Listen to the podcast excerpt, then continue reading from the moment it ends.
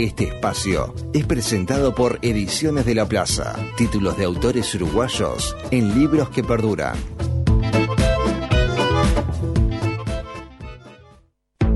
¿Buscas algo para ver? ¿Algo para leer? ¿Algo para escuchar? Para quedarte en casa, los piques culturales de José Mosle.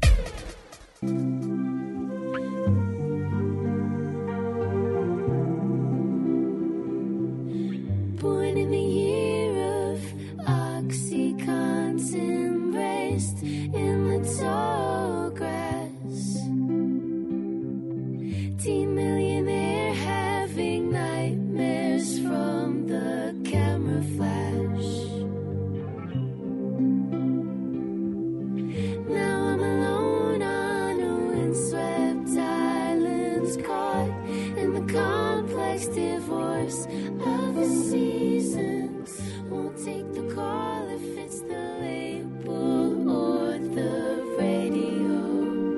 Bienvenida José Mosle, nos quedamos hipnotizadas escuchando la- tu selección musical. Qué linda canción. ¿Cómo estás, José? ¿Qué estamos escuchando?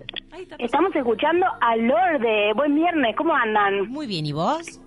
Bien, por acá, la verdad, con, con toda la energía, eh, con, con este nuevo disco eh, de Lorde que se llama Solar Power, que salió hace, hace bueno, en realidad ayer, eh, básicamente.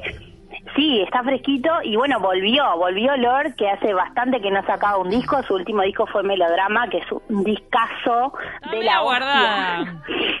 Estaba media guardada, estaban, ella es de Nueva Zelanda y ella volvió como a su a su Nueva Zelanda natal, ¿no? Eh, y bueno, y se inspira en la tierra, no solo en, en sus letras, sino musicalmente también para este disco, vuelve como a, la- a las raíces de la naturaleza, porque estuvo bastante guardada. Eh, eh, sus, sus dos anteriores álbumes eran eran bastante sintéticos, bastante digitales. Y en este disco se sale de lo tecnológico y se apoya en, en sonidos más orgánicos.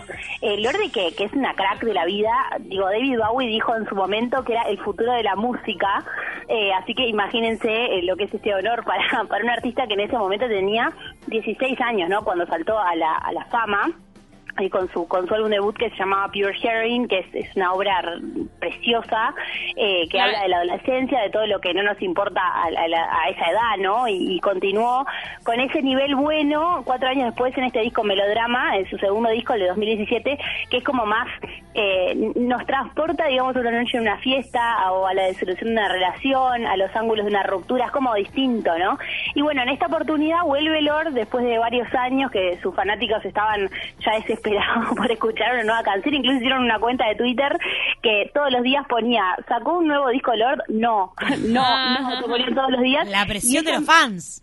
Tal cual, y ella misma les mandó un mensaje a esa cuenta, estaba viendo hoy, eh, poniéndoles, eh, bueno, estoy esperando el día en el que pueda decir que sí, y ayer que sa- sale el disco, ella misma retuitea esa cuenta que dice, sí, sacó un disco, así que bueno, nada, algo gracioso, digamos, de que pasó con eso, que bueno, que estaban todos esperando mucho este momento.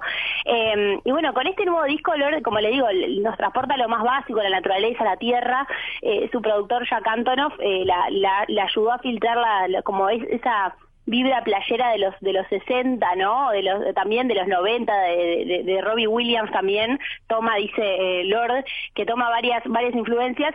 Yo creo que es más bien un estilo sesentoso, sí, eh, y bueno, ella es una crack, tiene 24 años.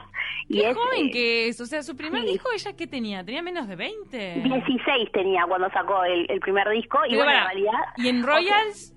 Cuando sacó la Claro, Exacto, sí, sí, el, el Royals, que es su hitazo, digamos, el hit que la hizo famosa, lo sacó cuando en, en ese disco Pure Heroin a los 16 años, que nada, que Ah, hablaba de no esto me de- di cuenta Sí, que, tenía, claro. que era tan joven. Claro, es que ella además tenía como toda esta vibra de, de, no como que arrancó como la chica, no la chica mala, pero como la chica dark, eh, no, como hay todo un, un- un estilo muy, sí, muy como oscuro capaz, o sea, para lo que estamos acostumbrados a ver de chicas de 16 años, digamos, ¿no? Como que ella entró con una con una imagen súper eh, de ese estilo y de a poquito fue cambiando su, su vibra. Eh, a mí la verdad me, me, me sigue molestando que el, el segundo disco Melodrama, que para mí es una obra de arte ese disco, no haya eh, conseguido ningún premio. Eh, claro. Justo coincidió con una salida de un, de un disco de Sheeran y bueno, los Grammys de Ed Sheeran se llevó absolutamente todo y ella quedó ahí pagando. Eh, realmente creo que, que, que es una artista que se merece eh, reconocimiento Eh, obviamente que, que, bueno, los Grammy no son toda la vida, pero a mí me parece que, que es una artista súper completa y, y espectacular y todo lo que ella saca es interesante. Eh, y este disco es totalmente distinto a lo que viene buscando antes, o sea, cambia... Va a tener revancha igual, José. Exacto, Sí. ojalá que sí, ojalá que sí, porque realmente es, es una crack.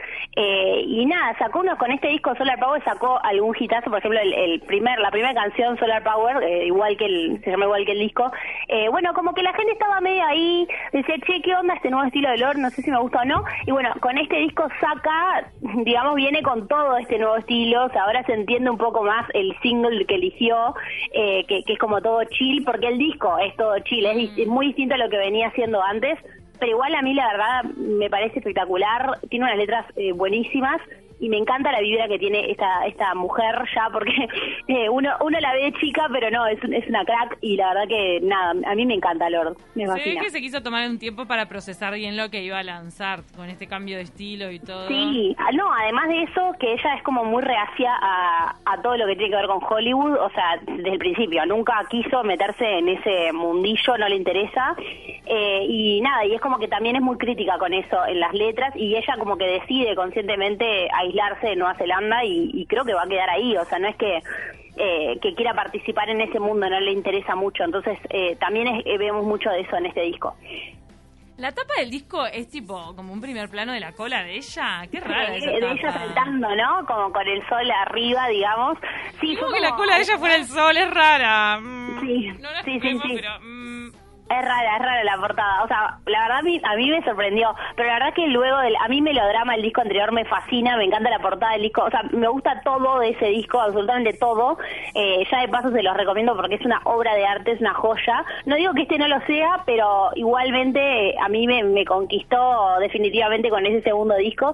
Eh, y bueno, y se la juega, se la juega. Loro es una de esas, de esas artistas que se la Me juega. copa eso. Me Sí, copa la mujer y- lanzada. Totalmente. Y después les recomiendo también, si les interesa, les gusta, eh, acaban de sacar hace unos días también por la promoción de este disco las 70, y- 70 preguntas con Vogue, creo que es ese, ese espacio que hace Ah, Vogue. que- está que bueno. hace- y lo hicieron con Lord y está muy bueno, es muy mira. natural, eh, mm, eh, a diferencia de, lo- de los otros formatos que muchas veces son como muy armaditos. Sí, el Lorde es súper natural. Me encanta ese Nueva York en el, en el Central Park, eh, está muy Mm. bueno y la conocemos mejor. Obvio, me encanta. Pasemos a la serie o al libro. Bueno, pasemos a la serie, porque hoy les traigo una recomendación de serie que ya habíamos mencionado de taquito, pero salió la nueva temporada y no podía dejar de recomendarla. Se trata de Modern Love. Sí, yo me acuerdo, yo tomé tu recomendación y la Sí. fui a ver, me encantó, vi un par, vi un par o tres. Sí, bueno, eh, salieron la segunda temporada, bueno, es como el, ¿no? el romanticismo contemporáneo hecho serie, ¿no? Para refrescar la memoria, Modern Love es una adaptación de una columna semanal del, del mismo nombre, que desde el año 2004 se publica en The New York Times, donde personas cuentan sus historias de amor, todo tipo de amor, ¿eh? no tiene por qué ser amor romántico, puede ser cualquier tipo de amor, amistad, hermandad, lo que fuera, ¿no? Y bueno, obviamente muchas veces se, eh, eh, se digamos que tiene que ver con el amor romántico, pero eh, hay de todo. Y la primera temporada fue un hit porque tuvo actores como Tina Fey, eh, Anne Hathaway, Dev Patel, o sea, los relatos eran preciosos. Eh, salió en Amazon Prime Video la segunda temporada también. Y bueno, esta nueva temporada vuelve con ocho capítulos de media hora y bueno, a- para mí conserva todo el peso emocional de la primera temporada. Tiene una puesta en escena mucho más lujosa que la primera temporada, como que se la tiraron con toda Ay. y están muy atentos al detalle. Eh, igualmente dicen como que mm, no, no tiene el mismo, ¿no? O sea, mucha gente opina que no tiene eh, el mismo peso que la primera, porque la primera como que también era un poco inesperado, ¿no? O sea, estaba bueno el formato y nos sorprendió. Eh, pero para mí la esencia se mantiene intacta. Incluso hay algunas historias que, que tienen, eh, o sea, exploran aspectos y situaciones que la primera temporada no pudimos ver. Por ejemplo, hay una mayor representación del, cole- del colectivo LGBT, que fue una crítica que se le hizo en la primera temporada y también más de amor adolescente, que también tiene como más relevancia en esta en esta temporada. Y a mí me fascina, voy a traer un episodio de esta de esta segunda temporada que se llama Extraños en un tren. ¿Por qué me fascina? Porque está protagonizado por Lucy Boynton de Bohemian Rhapsody, o sea, la que hace la- el, el interés amoroso de Freddie Mercury en, en Bohemian Rhapsody, Ah, y, y Kit Harington, o sea, Jon Snow en Juego de Tronos. O sea, a ver, esas parejas que te entretienen la Ah, verdad pero, incluso... wow, conozco muchas chicas que están muertas con Jon Snow. Es espectacular. Es, O sea, es no- bonito. A mí en un momento me parecía como que... ah, pero sí, sí. No sé, si- no sé si es bonito, uno se enamora, viste cuando esos actores que te enamoras, no importa si son lindos, feos, no Ay, entonces pará. que tienen algo. Bueno, entonces, ¿qué pasa en el tren? A ver, contá. En el tren, bueno, en realidad es, es la típica fantasía lectora que conoce el amor de su vida de forma extremadamente romántica en un tren. No lo voy a spoilear, pero nada, nada más que tiene una historia que se contó mil veces, pero que lo hace muy bien, que se cuenta muy bien. Y además, obviamente, estos dos actores entretendrían la mirada, incluso, no sé, turnándose para leer la guía telefónica. O sea, no importa qué estén haciendo, ¿entienden? O sea, realmente te va a enamorar siempre verlos porque son dos eh, bombas, eh, actores espectaculares y además a mí, a mí yo que sé, Lucy Boynton y Kit Harington me vuelven loca, me encantan y es el gran atractivo que tiene esta serie que es el tercer episodio, eh, Extraños en un tren, que bueno, la tendrán que ver para ver de qué se trata y cómo se desarrolla. Eh, pero nada, también tiene otros, eh, otros episodios muy buenos con actores como Tobias Menzies, que es de The Crown o de Outlander, tremendo actor, eh, Tom Burke, Mini Driver en el primer episodio. Y, y bueno, la verdad es que está muy buena. A mí, a mí me encanta esta serie, me gustan las series con episodios cortitos, eh, me gustan las series de amor también, esta me fascina. Y otra, otra recomendación que tengo para hacerles de Modern Love es que en Spotify se puede encontrar el podcast de Modern Love, Ah, en el cual eh, personajes famosos como Saoirse Ronan, Kate Winslet, Uma Thurman, Jake Gyllenhaal narran eh, los ensayos de esta columna episodio tras episodio. Eh, están en están en inglés, lo único eh, que, que puede ser capaz de un detrimento, pero realmente las las están, vale mucho la pena por la cantidad de historias que nos regala y bueno ya de por de paso ah, eh, van van practicando un poco el inglés con el podcast, así que está muy bueno, se lo súper recomiendo. Wow, qué genial. Eso Modern Love entonces arrancó siendo algo escrito, después fue podcast, después fue serie. Exacto. Está bueno, Exacto. historias de amor. Además que claro, como son capítulos cortos, ¿no? Exacto, no y tiene y tiene no libros una también. película. Ah, también está libro. Exacto, tiene un libro que está muy bueno, a mí me hizo llorar el libro, realmente es precioso, Eh, retoma algunas, de las- o sea, el, el libro también tiene algunas historias que se, se pusieron, se, se mostraron en la serie, Eh, muy lindo el libro también, súper recomendado, de mis libros favoritos, porque es de esos libros que se leen rápido con las experiencias reales de las personas y muy emotivo, realmente precioso. Bien. ¿Qué nos vas a recomendar para leer, José, este fin de...? Y bueno, para leer les traigo un libro eh, de Jojo Moyes, que ya lo he- ya hemos traído esta, esta autora porque es realmente espectacular, es una autora eh, de romance, pero también de libros eh, generales, novelas en general, ¿no? Esta, es- en este en este caso es una es una novela, se llama Te regalaré las estrellas, Eh, y la traje porque me, me gusta mucho la historia, es una historia basada en, en la vida real, eh, nos cuenta la historia real de cinco mujeres que intentan cambiar el mundo a través de los libros, entre los años 1976 y 1943, eh, un grupo de mujeres eh, que, que iban a caballo tenían un programa que se llamaba Pack Horse, que estaba, fue desarrollado en Estados Unidos.